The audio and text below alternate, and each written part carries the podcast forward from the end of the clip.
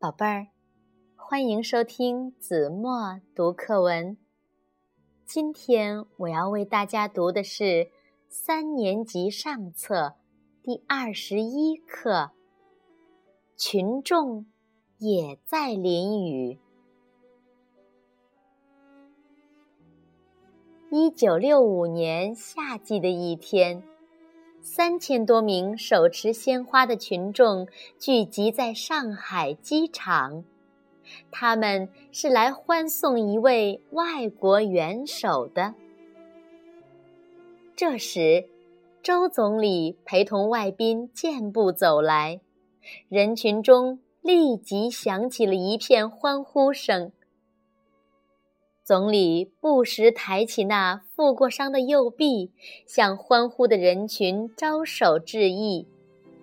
那慈祥的目光，那亲切的微笑，那文明的举止，使人难以忘怀。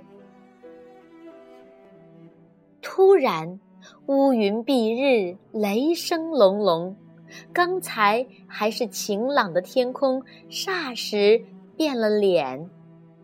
客人刚刚登机，大雨就倾盆而下，人群出现了小小的骚动。看，我们的总理！突然有人喊了起来，显然是由于激动，声音有些发抖。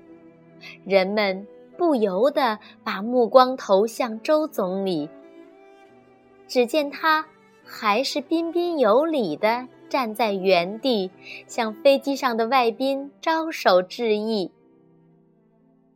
群众看见了，也很有礼貌地站在原地。工作人员怕把总理淋病了，为总理撑起了雨伞。周总理轻轻地摆摆手，谢绝了。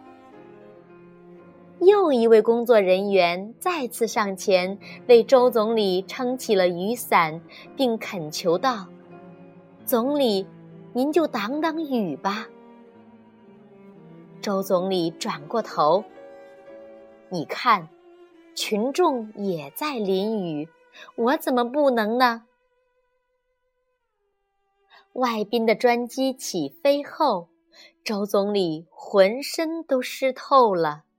雨水顺着脸颊不停地往下淌，工作人员又心疼又着急，忙递上一条毛巾：“总理，您擦把脸吧。”周总理接过毛巾，却没有忙着擦脸上的雨水，而是对工作人员说：“赶紧告诉有关同志。”动员机场和附近单位的食堂烧些姜汤，给挨雨淋的群众驱驱寒，暖暖身子。好了，宝贝儿，感谢您收听子墨读课文，我们下期节目再见。